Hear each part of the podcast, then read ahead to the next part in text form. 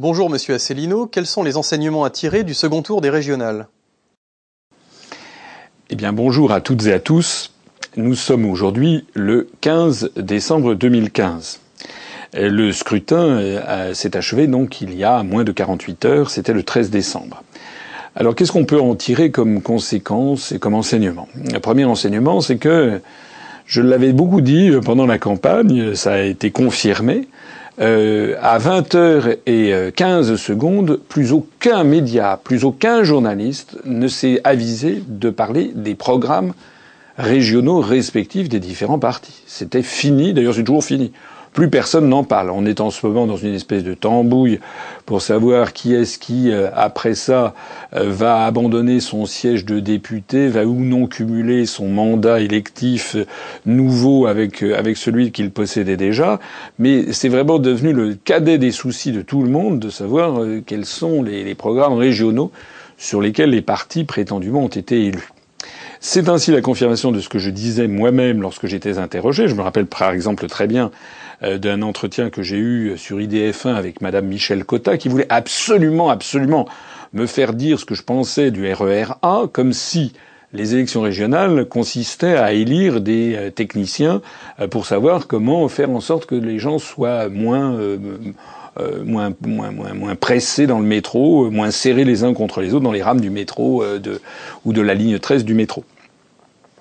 D'ailleurs, cela fait maintenant 48 heures euh, que Madame Pécresse a été élue présidente de la région Île-de-France et je suis stupéfait de constater qu'il y a toujours des bouchons euh, puisque je rappelle que Madame Pécresse avait couvert les murs de Paris en disant les bouchons ça suffit. Voilà. Bon, on va voir, on va. Moi j'ai gardé sous le coude les programmes des uns et des autres, les programmes régionaux, puis dans trois mois, six mois, on les ressortira pour voir où on en est. Tout ça c'est de la plaisanterie. Le problème de ces élections régionales, en fait, n'a pas été traité sauf par l'Union populaire républicaine. Je me flatte que nous ayons été le seul parti qui en a, parlé, parce que les événements aussi nous ont donné raison, et c'est le début de dislocation de la République française. Parce que personne, semble-t-il, n'avait vu le coup venir, sauf nous. Le coup venir, c'est que, euh, eh bien, vous l'avez vu, euh, les gens parlent un petit peu, mais pas trop, c'est que la région Corse, eh bien, ce sont les nationalistes. Quand on dit les nationalistes, d'ailleurs, c'est en fait des autonomistes. En fait, ce sont des indépendantistes. Il faut appeler les choses par leur nom et appeler un chat un chat. Gilles Simeoni et Jean-Guy Talamoni sont arrivés en tête et donc vont diriger la région Corse avec quelque chose comme 36% des suffrages. Je rappelle que M. Jean-Guy Talamoni a dit, il y a environ une quinzaine d'années, je verrai de mon vivant une Corse indépendante dans le cadre de l'Union européenne. Quelle est la question dont vous aimeriez avoir la réponse?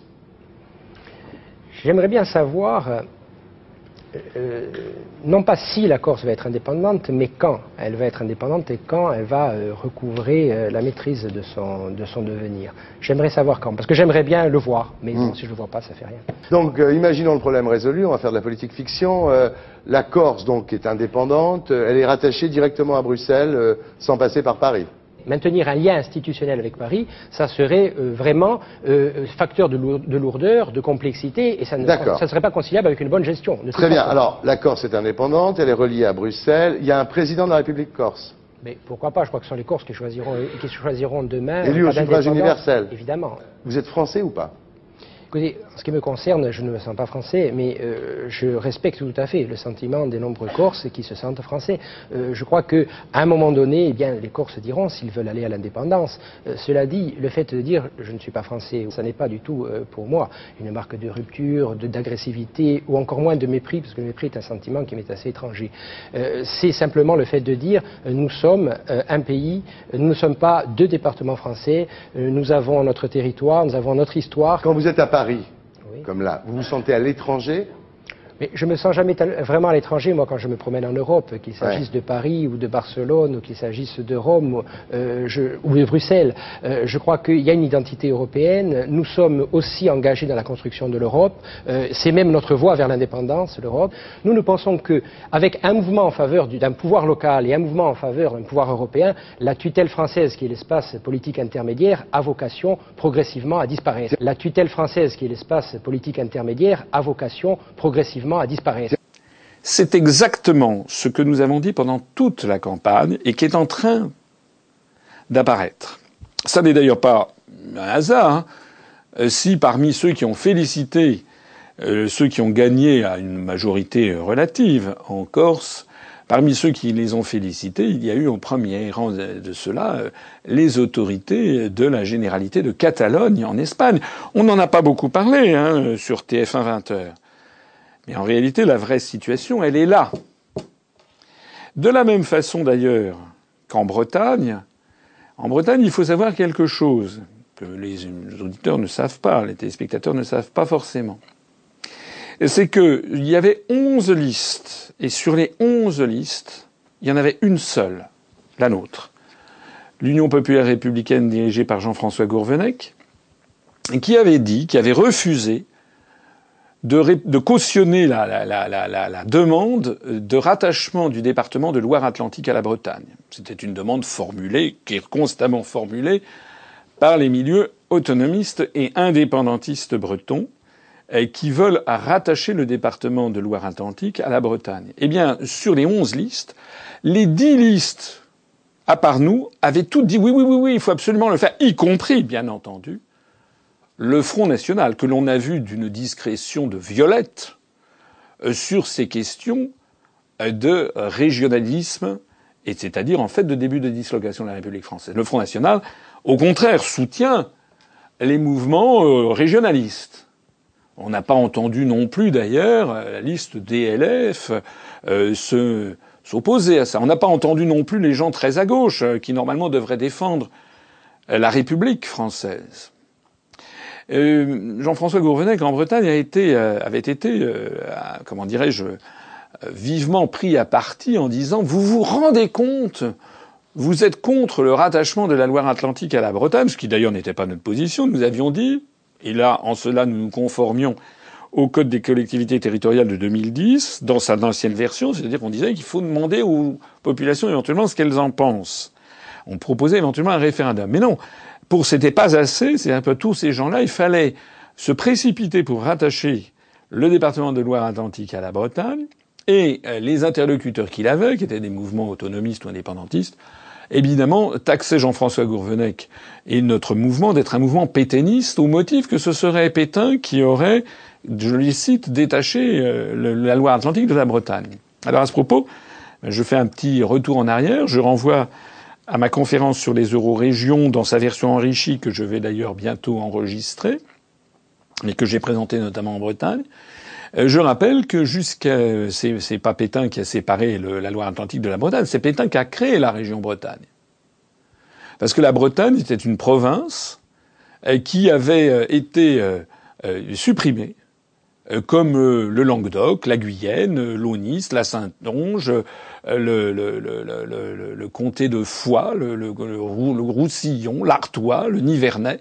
Hein, toutes ces provinces d'Ancien Régime avaient été supprimées le 15 janvier 1790 pour créer des départements pour que tous les Français soient absolument égaux face à la loi et dans des territoires où ils seraient égaux. Ce qui est en train d'arriver, qui est très inquiétant, c'est que nous sommes en train de revenir à une situation d'ancien régime, d'avant la Révolution française, un système de féodaux, de féodalité et des grands féodaux qui tiennent tête au pouvoir central parisien. C'est ça qui est en train d'arriver. On voit par exemple que la Corse telle qu'on l'a connue va probablement disparaître. C'est-à-dire que normalement, la région Corse et les deux départements de Corse vont sans doute disparaître dans une collectivité territoriale unique. C'est la, la, formule présentée par les euro-atlantistes collectivité territoriale unique qui aura vocation à traiter directement avec Bruxelles pour avoir les financements prétendument européens.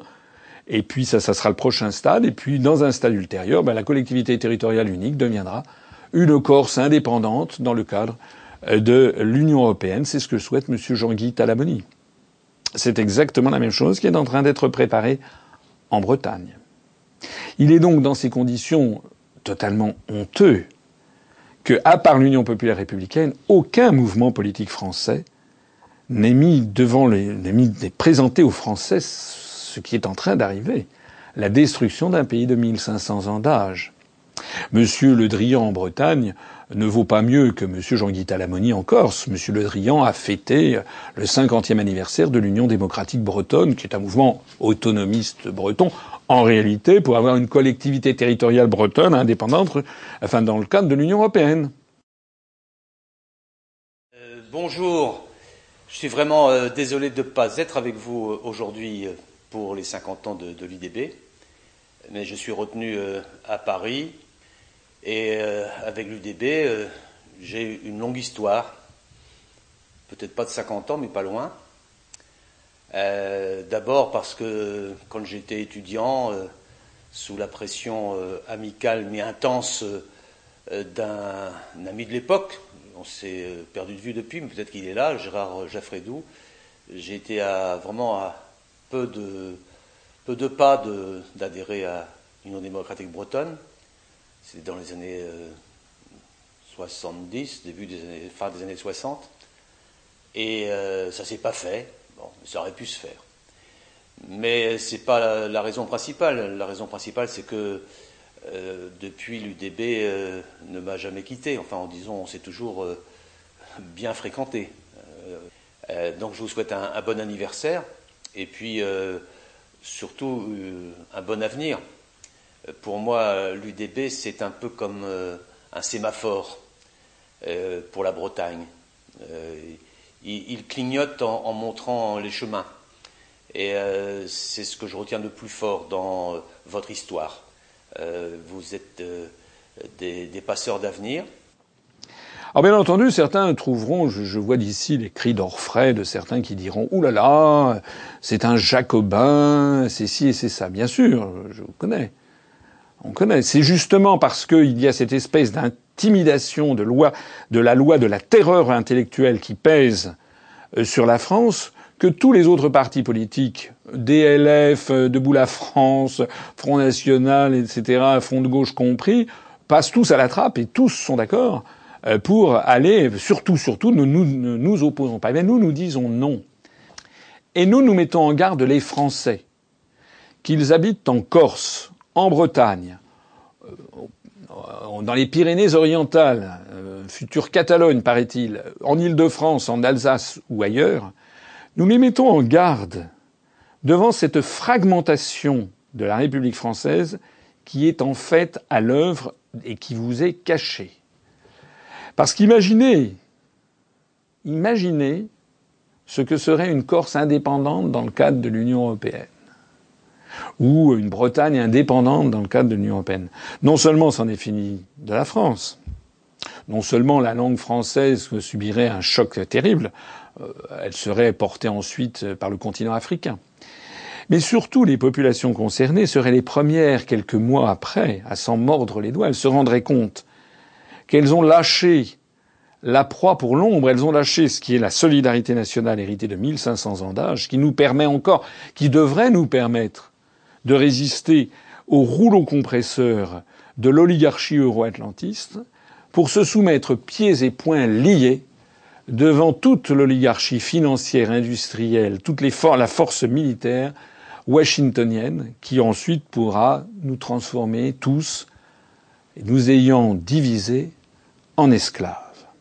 Alors c'est ça peut-être l'enjeu le plus grave de ces régionales, c'est la montée en puissance d'une part des régionalistes en Corse, d'autre part du mouvement euh, régionaliste de plus en plus puissant en Bretagne, et qui est, il faut le savoir, parce que lorsqu'on habite dans d'autres régions en France, on ne le sait pas, qui est constamment, sciemment, en permanence promu par mille et une façons, euh, notamment par les médias. Alors bien entendu, il y a d'autres enseignements à tirer de ce deuxième tour des élections régionales. Le premier renseignement à tirer, bon, bah, c'est que bon, les républicains, l'UMP, euh, a gagné le maximum de, de, de, de régions parmi les 13 régions de France métropolitaine, l'UMP en a gagné 7. les régionalistes donc en ont gagné une en Corse et le Parti socialiste et l'Union de la gauche en, a, rapport, en, a, gagné en a gagné cinq. Donc c'est un succès, pas seulement pour les républicains, j'ai oublié de mentionner les faire valoir. L'UDI et, le MoDem qui, selon les régions, euh, étaient ensemble ou n'étaient pas ensemble, mais enfin qui s'étaient tous réunis. Donc on peut considérer que c'est une espèce de, de, de succès. C'est quand même un succès très très relatif. D'abord parce que les républicains espéraient avoir euh, vous savez qu'ils n'avaient qu'une seule région, qui était l'Alsace. Ils espéraient pouvoir rafler la mise et remporter des quantités de régions. Bon, euh, en fait, ils n'en ont eu que sept. Il est vrai que ça représente deux tiers de la population française. Ce sont les régions euh, qui sont souvent les plus peuplées. mais ça n'est quand même pas. ils n'ont pas infligé à la gauche la bérésina que tout le monde attendait. Et d'ailleurs, il faut avouer que cette, ces, ces, ces victoires ont un petit goût d'artificiel puisqu'elles ont été obtenues euh, notamment dans certaines régions. Je pense par exemple en région Nord-Pas-de-Calais, euh, Picardie ou en région PACA, elles, ont été obtenues parce que le Parti socialiste et les, partis de gauche euh, se sont désistés, ont, ont, renoncé à se représenter au deuxième tour pour faire barrage, faire barrage, le Front républicain, euh, face aux candidatures euh, du Front National, c'est-à-dire en l'espèce de Madame Le Pen euh, en, au nord et de Mademoiselle Le Pen au, au sud-est. Mademoiselle Marion Maréchal Le Pen. Alors, bon, le résultat de, de, voilà, de la droite, il est... on va on peut pas dire que c'est un échec. C'est eux qui ont, reporté le maximum de régions. Mais on peut pas dire non plus que ce soit un immense succès. Et en particulier, si le Parti socialiste s'était maintenu en PACA et en, et en Nord-Pas-de-Calais-Picardie, probablement que euh, l'UMP, euh, enfin le LR, UDI, Moderne, on, on signe par ci par, de toute façon, comme ils ont, on ne sait même pas quel est leur programme, ce sont simplement des syndicats de placement, on finit par, moi je n'y comprends rien. Bon, enfin, je sais pas si vous, vous y comprenez quelque chose. En gros, euh, ils ont gagné, mais pas terrible. Voilà. Alors depuis lors, on a vu qu'il y a des espèces de, de, de, de comment dirais-je, de, dagues et de poignards qui sont sorti de derrière des tentures, hein, comme sous la, la, Rome de la Renaissance. Semble-t-il que Madame Nathalie Kosciusko-Morizet est passée à la trappe, euh, que l'on voit l'ascension de Monsieur Vauquier euh, aux Républicains. Il y a quelque chose, en tout cas, qu'il faut voir, c'est que euh, Monsieur Sarkozy ne quand même ne sort pas spécialement grandi de cette opération. Et il y en a un qui sort finalement tout à fait indemne, qui est passé entre les gouttes, et il faut bien observer c'est quelqu'un qu'on n'a absolument pas entendu pendant toute cette campagne. C'est complètement mis au vert, rien, cure médiatique, tout ça est voulu bien entendu. Je veux parler de M. Juppé. Je vais en reparler dans un instant, parce que M. Juppé va nous sortir tel Vénus anadiomène sortant des ondes, avec une virginité renouvelée. M. Juppé n'a participé absolument pas à toute cette tambouille politicienne du mois de décembre 2015. Parti socialiste, j'en ai dit un mot. Bon, Parti socialiste, certains et la gauche, certains euh, l'avaient enterré. En fait, on peut pas dire que ce soit un succès, mais on peut pas dire non plus que ce soit la gifle monumentale que tout le monde anticipait. On peut même dire d'ailleurs que M. François Hollande a d'une certaine façon des raisons de se, de se satisfaire, avoir remporté cinq régions, ma foi, ce n'est pas si mal compte tenu du fait qu'il est vomi par 85% de la population française. Il est vrai que les manipulations n'ont pas manqué au cours de, cette campagne. Je rappelle, je l'ai déjà suffisamment souligné pour ne pas trop insister, mais je voudrais quand même rappeler le, euh, ce scandale qui a constitué euh, la, la, pression considérable pour suspendre pendant une dizaine de jours la campagne électorale euh, suite aux attentats épouvantables de Paris. Comme je l'ai déjà dit, si l'on jugeait que ces attentats étaient tellement épouvantables qu'il fallait suspendre la campagne, alors il fallait également suspendre les élections et les reporter de trois mois ou six mois par une loi organique. On pouvait très bien le faire. Voilà. Dans la mesure où on, estimait qu'il ne fallait pas reporter euh, les élections, à ce moment-là, c'était un crime contre la démocratie euh, que d'empêcher les mouvements politiques de faire campagne. Ça n'avait pas gêné le Parti socialiste. On a pu noter aussi une autre filouterie que je pense un certain nombre de téléspectateurs n'ont pas, ça ne, leur a pas échappé, euh, c'est que euh, la COP 21, la fameuse réunion, la fameuse, commission de la euh, conférence des partis sur, le réchauffement climatique, comme par hasard, devait se terminer le samedi 12 décembre. Ça avait été prévu depuis des mois et des mois. Et comme par hasard, on nous a sorti d'un chapeau un texte qui paraît-il est un bijou de diplomatie. Il y a eu des tartines entières dans tous les journaux sur le triomphe de la diplomatie française. Paraît-il que même les canapés étaient extraordinaires. Euh, tout le monde était là. Euh, Al Gore, paraît-il, l'américain qui a fait du réchauffement climatique sa tasse de thé. Euh, Al Gore est allé, est allé rendre hommage, paraît-il, à, Monsieur Fabius, qui en ce moment a d'autres soucis avec son fils, mais ça c'est un, un, problème privé. En attendant, voilà, ce qui avait été prévu, c'est que ce grand succès diplomatique, eh bien, amènerait les Français à aller voter en rang série pour le Parti socialiste. Pas beaucoup marché, mais il ne faut pas exclure quand même, puisque je rappelle que le samedi, le, quelques heures avant l'ouverture des, urnes, euh, eh bien, euh, avant l'ouverture des bureaux de vote, eh bien, le samedi précédent, pendant toute la journée, en boucle, on a entendu chanter les louanges du gouvernement français. Ça avait quand même été conçu pour. Alors le Parti socialiste, bien, ma foi, euh, voilà, il remporte ça. Quand je dis le Parti socialiste, c'est un petit peu exagéré. Il ne faudrait pas passer par pertes et profits les alliés du Parti socialiste. En particulier, bien entendu, je pense à ELV et au Parti communiste français et au Front de gauche qui s'étaient réunis tous ensemble euh, dans toutes les régions pour euh, essayer, de, enfin dans la plupart des régions, pour essayer d'être, de, de, de gagner les régions. Ça a été le cas, par exemple, en Ile-de-France, où M. Bartolone a, été battu, mais ça a été le cas, par exemple, euh, en Languedoc-Roussillon, Midi-Pyrénées, où Mme Carole Delga, elle, a été élue. Alors, à ce propos, je voudrais une petite curiosité. Enfin, deux choses que je voudrais dire aux gens qui veulent bien m'écouter. La première, c'est que euh, on, on voit quand même, on voit quand même que le front de gauche, comme d'habitude, au deuxième tour, apporte tous ses suffrages au Parti socialiste. Donc en réalité, et tout le monde le voit bien, en ces lendemains de second tour, euh, les commentateurs euh, constatent que finalement, le Parti socialiste, la gauche, a mieux résisté que prévu. Donc, ça veut dire quoi? Ça veut dire qu'en fait, c'est une espèce de d'appui apporté, enfin c'est présenté comme ça, au maintien de la politique euh, gouvernementale, en particulier la politique de M. Macron démantelé, qui démantèle les acquis sociaux. Donc le, Parti communiste français ou le Front de gauche, encore une fois, viennent d'escroquer la volonté de leurs électeurs, puisque en leur demandant de voter pour eux, en fait, au bout du processus, au bout de cette espèce d'alchimie d'escroquerie, on arrive à soutenir le Parti socialiste. Alors, je citais la région Languedoc-Roussillon, Midi-Pyrénées, c'était un peu à dessein parce qu'il y a quand même une curiosité. Alors ça, c'est trois étoiles dans le Michelin c'est Vaut le voyage. Parce que ça n'a pas été beaucoup euh, développé dans la presse euh, nationale, on comprend pourquoi. C'est qu'il y a eu un syndrome, c'est le syndrome de Madame Marie-Thérèse Mercier, sur lequel je voudrais attirer l'attention des gens qui m'écoutent. Qui est Madame Marie-Thérèse Mercier? Eh bien, figurez-vous que cette dame était numéro 7 sur la liste de Madame Carole Delga du Parti socialiste euh, pour les élections, euh, pour ces élections régionales, euh, numéro 7 sur la liste de l'Hérault. Elle a donc fait, comme Madame Delga, donc le Parti socialiste a donc fait fusion avec ELV et avec le Front de gauche pour le deuxième tour. Alors la petite particularité de Madame Marie-Thérèse Mercier, c'est que c'est quand même la présidente du MEDEF euh, local, euh, du MEDEF de l'Hérault, la région. Euh.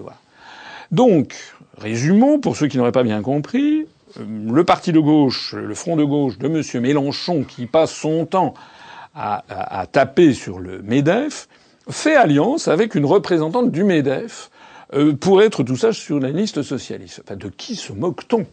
Le plus extraordinaire d'ailleurs de l'affaire, si vous avez suivi cette affaire à la loupe, j'avoue que j'y ai pris un plaisir d'entomologiste. Quand on regarde un, espèce de, de comment dirais-je, d'insectes qui sont dans un vivarium, ce que j'ai quand même trouvé tout à fait extraordinaire, c'est que ce sont les responsables du MEDEF qui ont plus protesté que les responsables nationaux du Front de gauche. les responsables du MEDEF ont quand même un peu tordu le nez quand ils ont vu que leur représentante sur place avait fait alliance avec le Parti socialiste, avec le Front de gauche. Bon, fermez le banc, tout ça c'est de la politique aérienne, c'est exactement ce dont les Français ne veulent pas.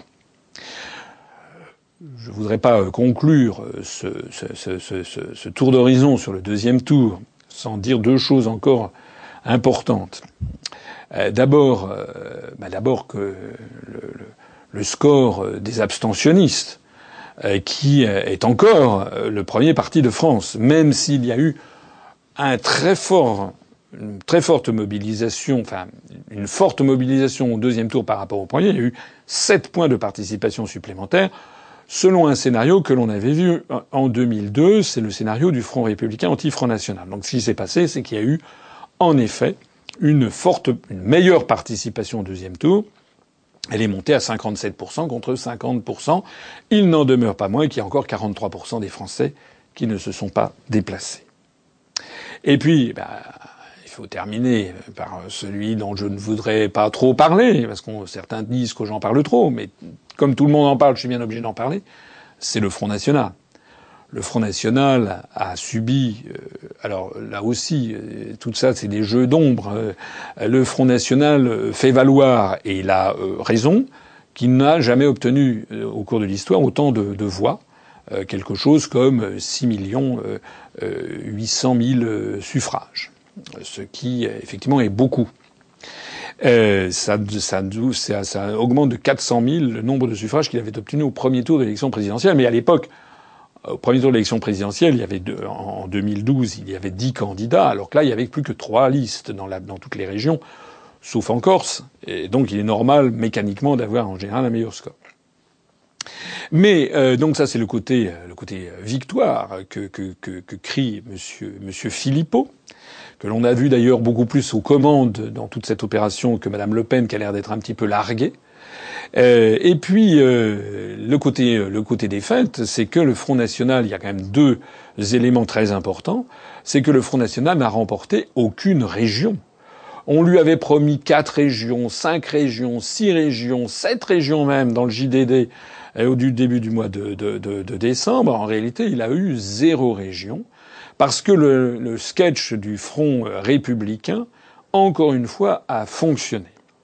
Ce qui prouve quoi? Eh Ce qui prouve que là aussi, et encore, je suis désolé de le souligner, nous avons raison, c'est que le Front National ne peut pas rallier à lui, n'a pas de marge de manœuvre, n'a pas de, ne peut pas rallier à lui beaucoup de voix supplémentaires. D'ailleurs, et c'est le deuxième échec, il a, il est resté en gros toujours autour de son plafond de verre. Alors je sais que le soir même, il y a eu, j'ai eu sur la page Facebook un certain nombre d'internautes du Front National qui ont dit vous voyez, il a, a percé son, son, son plafond de verre, le plafond de verre qui est aux alentours de 14-15%. C'est vrai qu'il a obtenu, dans une élection nationale, à ce deuxième tour, le meilleur score qu'il ait obtenu, mais c'est quand même du 15,06%. On est quand même aux alentours de 14-15%. Voilà. Bon, si, euh, s'il vraiment pour lui euh, pulvériser, ça serait son plafond de verre, c'est s'il obtenait non pas 15,07% des inscrits, mais euh, quelque chose comme 22 ou 25% des inscrits. Là, on pourrait dire qu'effectivement, il a, il a, il a, il a pulvérisé le plafond de verre qui est aux, aux alentours de 14, 15, va peut-être falloir le monter à 16% des inscrits, mais donc dont il n'a jamais décollé depuis maintenant 43 ans d'existence. Ce qui nous a permis à nous, eh bien, de dire que malheureusement, euh, encore une fois, euh, la situation est bloquée.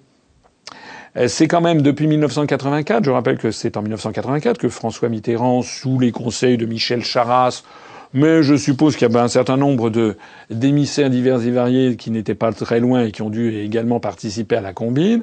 Je rappelle donc que c'est en 1984 que François Mitterrand a demandé à la télévision française d'inviter en grande pompe Monsieur Jean-Marie Le Pen, notamment à l'émission de François-Henri de Virieux, qui à l'époque était la grande émission politique française à la télévision. Pensez, une émission qui durait, je crois, plus d'une heure, une heure et quart peut-être, une heure et demie, je me rappelle plus, euh, qui était en prime time, comme on dit à Bruxelles, c'est-à-dire de 20h30 jusqu'à 20, 21h30 21h45 ou peut-être même 22h, et donc avec des millions de téléspectateurs, et la vedette avait été Monsieur Jean-Marie Le Pen. C'est ça qui a lancé le Front National. Que l'on me donne, que l'on me donne cette, cette même fenêtre d'ouverture, et vous verrez ce que deviendra l'UPR dans la minute. Bon.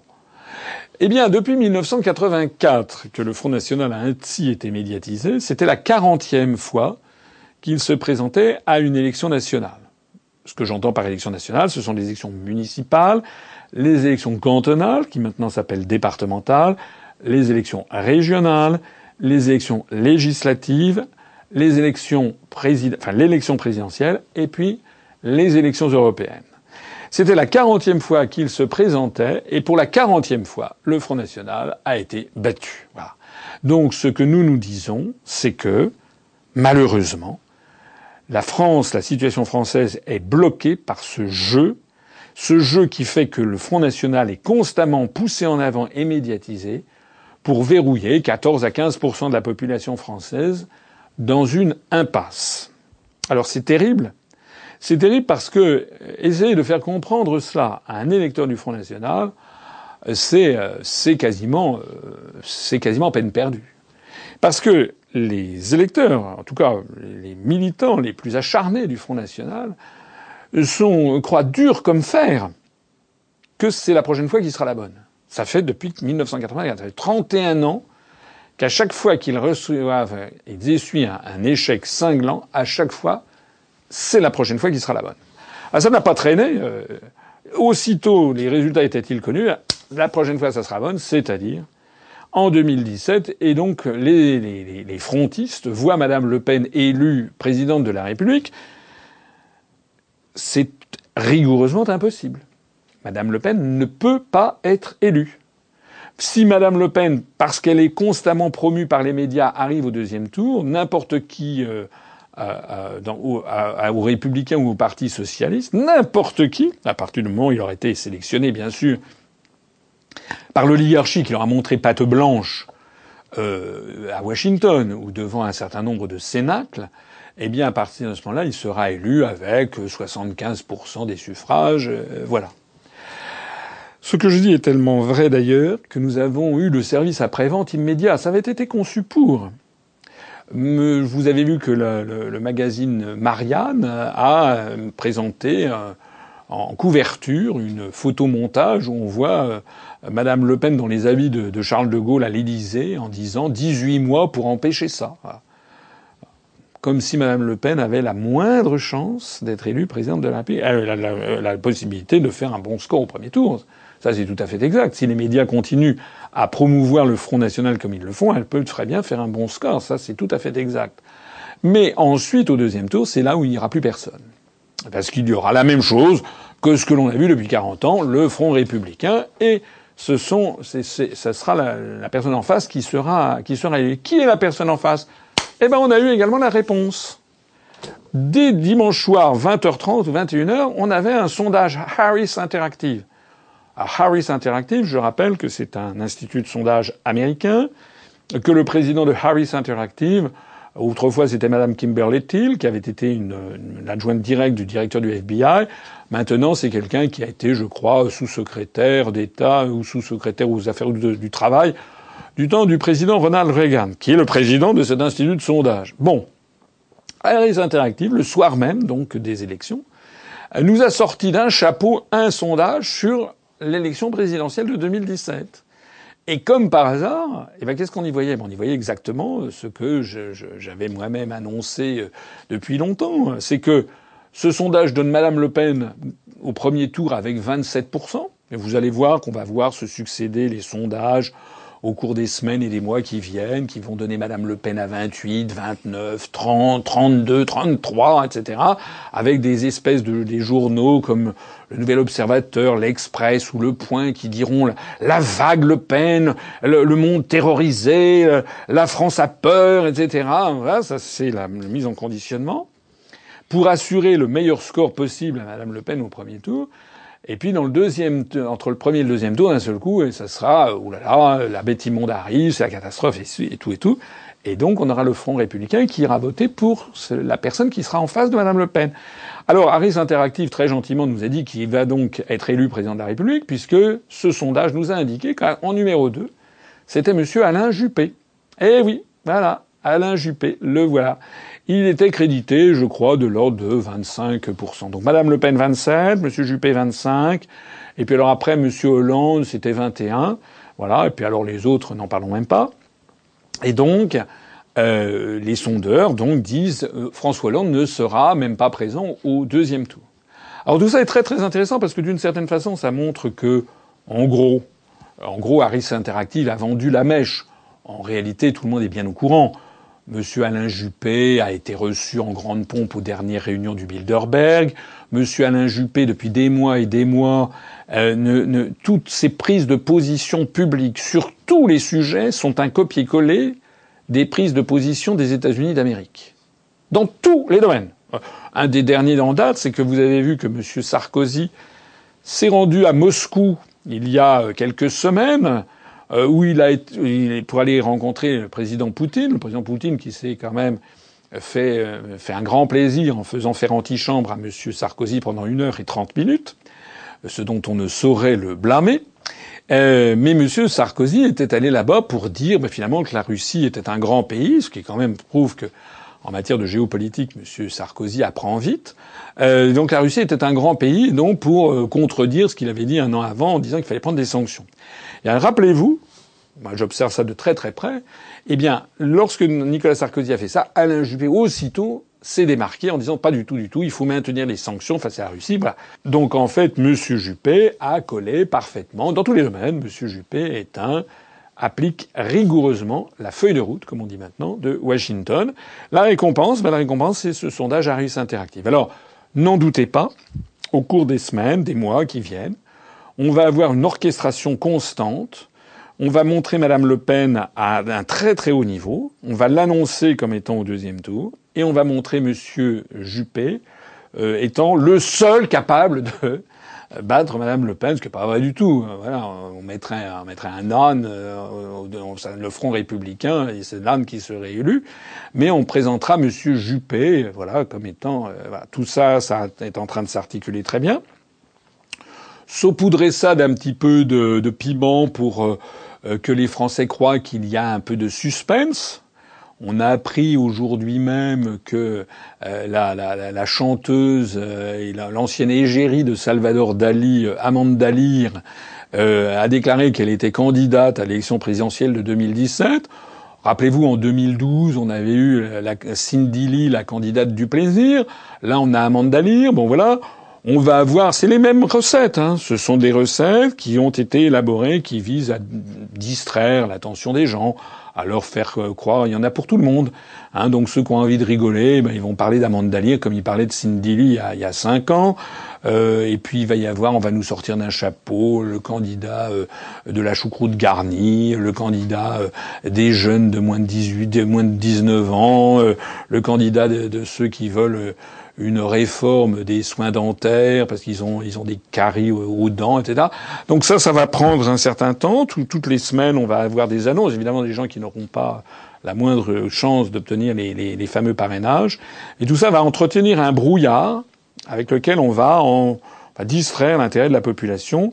L'intérêt principal, c'est que la population française doit bien comprendre deux choses. C'est que Madame Le Pen fera un très gros score et que euh, M. Juppé euh, sera, enfin, lui, sera opposé au deuxième tour. C'est comme ça que ça va marcher. Alors, euh, évidemment, ben, nous, on aura l'occasion d'en reparler, mais nous, on va essayer, on va essayer, là, j'ai besoin de, ben, de tout le monde, de tout le peuple français qui m'écoute en tout cas, pour faire échouer ces manipulations, parce que ces manipulations vont finir par échouer parce qu'elles ont été mises en œuvre. Maintenant, ce sont les mêmes recettes appliquées par les mêmes think tanks, les mêmes cabinets de relations publiques, etc., les mêmes instituts de sondage bidons. Ce sont les recettes qui sont appliquées tous les cinq ans. Alors une fois, deux fois, trois fois, d'accord, mais au bout, quand ça devient trop systématique, l'éveil euh, du peuple français se met en, marche. On va tous ensemble essayer de faire en sorte euh, que cette fois-ci les Français ne se laissent pas enfumer et dicter un choix préétabli par l'oligarchie selon la fameuse théorie de la prophétie auto-réalisatrice. Qu'est-ce qui a retenu votre attention en matière de politique internationale? En matière de politique internationale, il y aurait euh, il n'y a, pas eu énormément de choses, euh, me semble-t-il, au cours, des, au cours des, des, jours passés. Il y a quand même deux, trois choses euh, importantes. Euh, enfin, la première, bah, c'est la fin de la COP 21, la, la, conférence des partis. Euh, donc voilà, paraît-il que ça a été un truc absolument extraordinaire, fabuleux. Bon, je n'ai pas regardé ça de très très près, mais il paraît-il qu'on est arrivé à un accord. On va voir. Je crois que dans ce genre de situation, Évidemment, euh, je pense que la diplomatie française a, un peu mieux euh, aménagé cette affaire et conduit cette affaire euh, que ça n'avait été le cas de la diplomatie danoise et lors du sommet de, de, Copenhague, qui avait été un échec cinglant. il faut dire que la diplomatie française, rendons quand même un peu hommage à nos fonctionnaires et à nos diplomates, quand même, c'est quand même une, une, des plus vieilles diplomaties du, du monde. Et d'ailleurs, j'ai noté au passage, il me semble avoir noté que M. Laurent Fabius avait se rengorgeait du succès de cette conférence en disant, vous comprenez, nous avons la deuxième diplomatie du monde en nombre de postes à l'étranger. Je n'ai jamais d'ailleurs rien dit d'autre. Hein. Nous, nous, ne cessons de dire à l'UPR que la diplomatie française est la deuxième diplomatie du monde en nombre de postes à l'étranger, d'ambassades, de consulats, de représentations euh, permanentes ici ou là. Au total, ça fait, je crois, plus de 250, 256 euh, postes. Euh, qu'il y a des milliers de traités internationaux, bilatéraux, multilatéraux, qui nous relient au reste du monde. Et donc, c'est exactement les arguments qui, d'ailleurs, figuraient sur euh, le verso de notre profession de foi pour les élections régionales. C'est ce qui nous permet de dire à nous que la France peut avoir une diplomatie rayonnante en étant sortie de l'Union européenne. C'est d'ailleurs exactement la preuve qui a été apportée par M. Fabius et par le gouvernement français, c'est que en général, quand je dis en général, c'est pour toujours, toujours les sommets européens, c'est la bérésina. Ça se termine toujours par rien, des empoignades, etc., des échecs à répétition il ne se décide rien, et où en général la France finit euh, par avaler son chapeau et, et, ruiner ses intérêts nationaux. Et puis là, ben, lorsque la France elle est seule à la manœuvre dans une, réunion avec euh, l'ensemble des pays du monde, et où la France agissait seule en dehors du cadre de l'Union européenne, eh ben ça s'est passé très bien. Merci donc Monsieur Hollande et M. Fabius de nous avoir administré la preuve que la France c'est une c'est un très grand pays, une grande puissance, notamment une puissance diplomatique, et qu'une fois que nous serons sortis de l'Union européenne, eh bien des COP 21, nous en aurons en veux-tu, en voilà, alors que les sommets européens nous en seront débarrassés. La deuxième chose qui est importante, malheureusement, euh, c'est en matière de politique internationale, c'est ce qui s'est passé avec la Turquie. C'était hier, lundi. Alors là, vraiment bien peu de Français ont été tenus au courant. Hein. C'est une information qui a été euh, passée sous la table.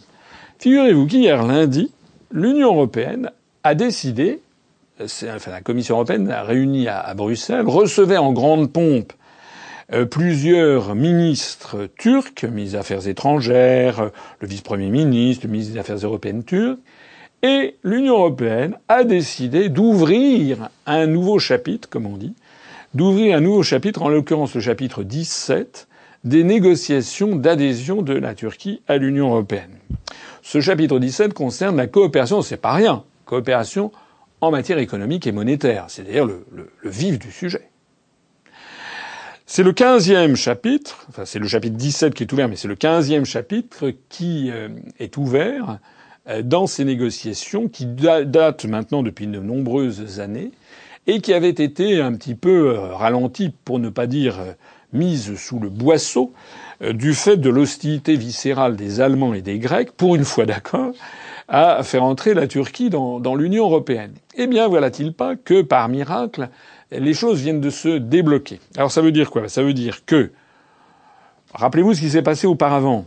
il y a eu l'affaire de prétendus migrants, en fait des réfugiés de guerre que la Turquie a décidé d'envoyer massivement à partir de la fin du printemps, rappelez-vous, euh, vers vers le vers l'Europe, vers les pays de, de l'Europe, avec malheureusement des des, des, des, des noyades par, par naufrage euh, épouvantables. C'est une politique scandaleuse, méprisant la vie humaine. C'était la géopolitique pour essayer en fait de faire une partie de bras de fer avec les pays de l'Union européenne.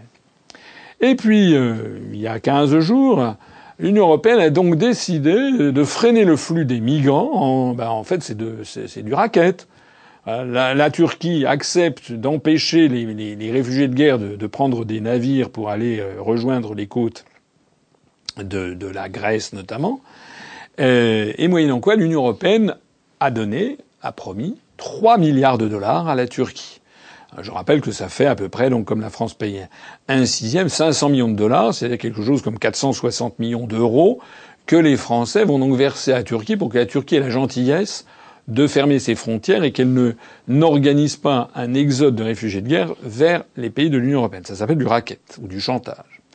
Et eh bien maintenant, c'est le troisième étage de la fusée. On imagine que Washington doit suivre ça d'extrêmement près d'ailleurs. Le troisième étage de la fusée, c'est que d'un seul coup, oh par miracle, eh bien l'Allemagne euh, et la Grèce ont levé leur veto et puis on vient d'entamer une négociation qui est sur l'un des sujets les plus importants J'en parlais tout à l'heure, le chapitre 17 de la coopération économique et monétaire avec la Turquie pour l'entrée de la Turquie dans l'Union européenne. Qu'est-ce que ça veut dire tout ça? Ben, Ça veut dire, je suis un peu désolé de, le dire, ça, ça, fait un peu rengaine, mais c'est encore une fois, nous avons raison.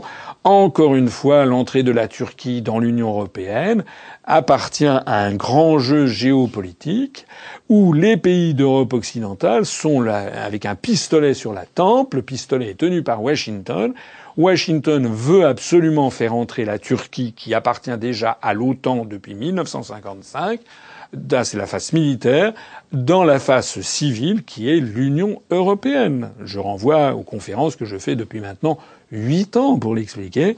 Encore une fois, nous en avons la confirmation. Alors, quand même, c'est d'autant plus choquant et scandaleux que la Turquie, au même moment, a des liens plus que troubles avec le fameux Daesh, le fameux État islamique, rappelons-le.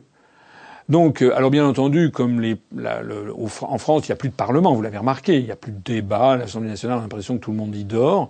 Euh, il ne s'y passe plus rien. Normalement, dans une démocratie saine et vivace, il devrait y avoir une interpellation au gouvernement. Comment est-ce qu'il est possible de, de, promettre 3 milliards de dollars à la Turquie un jour, d'ouvrir ensuite les négociations euh, sur un des chapitres les plus essentiels de son processus d'adhésion à l'Union européenne avec la Turquie, sans avoir demandé à la Turquie euh, des comptes sur le financement de, de, de Daesh.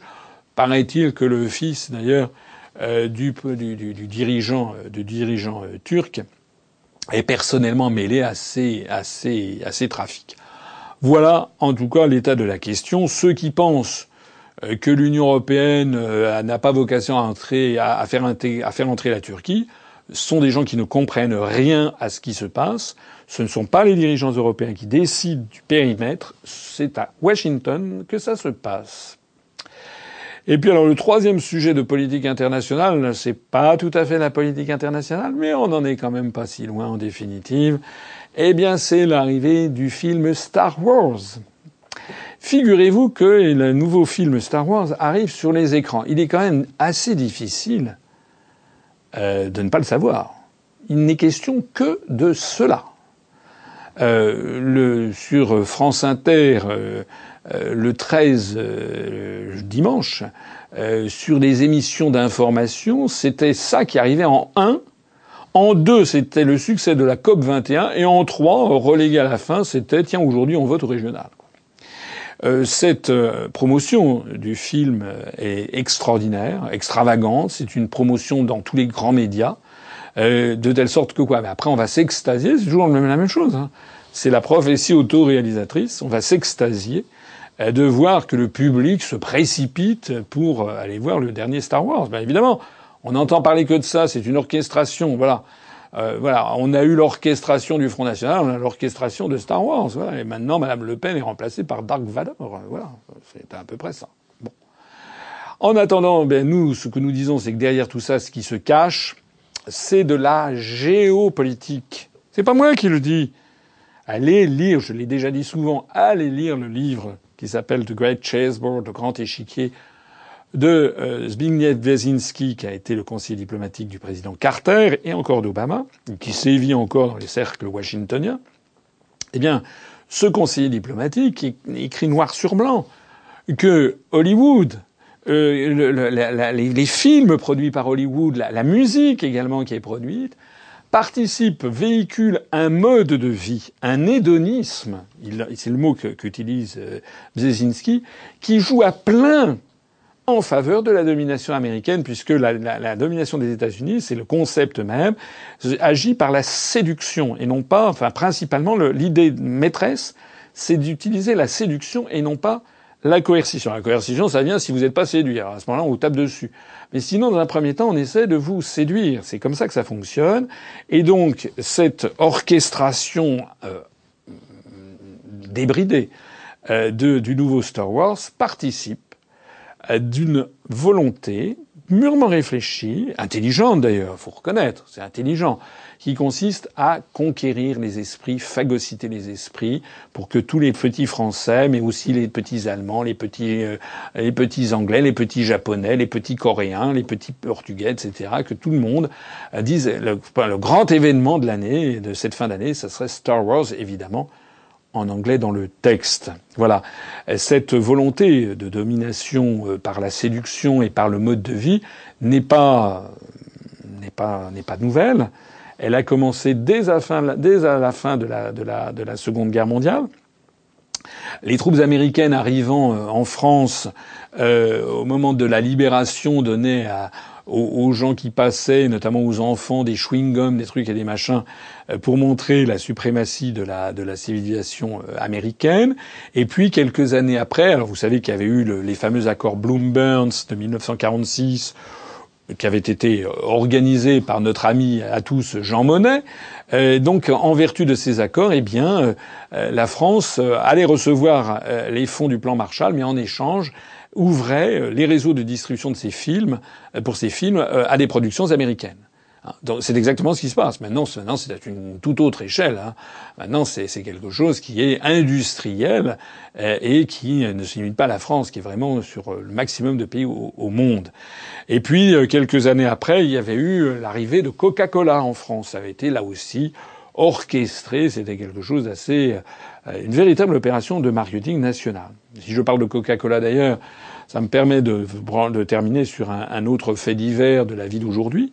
Euh, c'est qu'on a appris que la mairie de Paris, il est vrai que suite à la gestion de M. Delanoë, la mairie de Paris est extrêmement endettée. Donc Madame Hidalgo se retrouve devant une situation financière qui n'est pas si facile et elle est obligée de, elle va être obligée sans doute d'augmenter considérablement les impôts euh, si elle veut que la, la, la, la, mairie de Paris ne soit pas ne soit pas en faillite. Alors elle essaie de trouver euh, par tous les moyens des, des, ressources nouvelles, elle a trouvé un nouveau moyen, euh, c'est que au prochain euh, Paris Plage, eh bien, ça va être sponsorisé, comme on dit, c'est-à-dire parrainé, par par Coca-Cola. Voilà, c'est-à-dire que maintenant, eh bien, on aura probablement des, des, publicités pour Coca-Cola sur le, long de la Seine, face à l'île Saint-Louis, etc., etc. On va avoir donc à l'été venu, ça va être euh, non pas non pas non pas Paris plage, mais mais Paris Coca-Cola plage ou un truc comme ça. Peut-être que ça va même être renommé.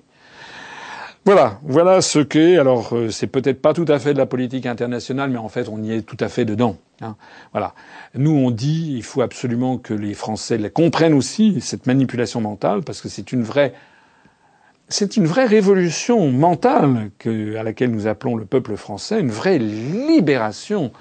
Se libérer de ce personnage que l'on nous impose quotidiennement, 365 jours par an, depuis des années et des années, que le peuple français retrouve sa dignité de peuple libre. Alors, dans Star Wars, c'est la force soit avec vous, eh bien moi je dirais la France soit avec nous.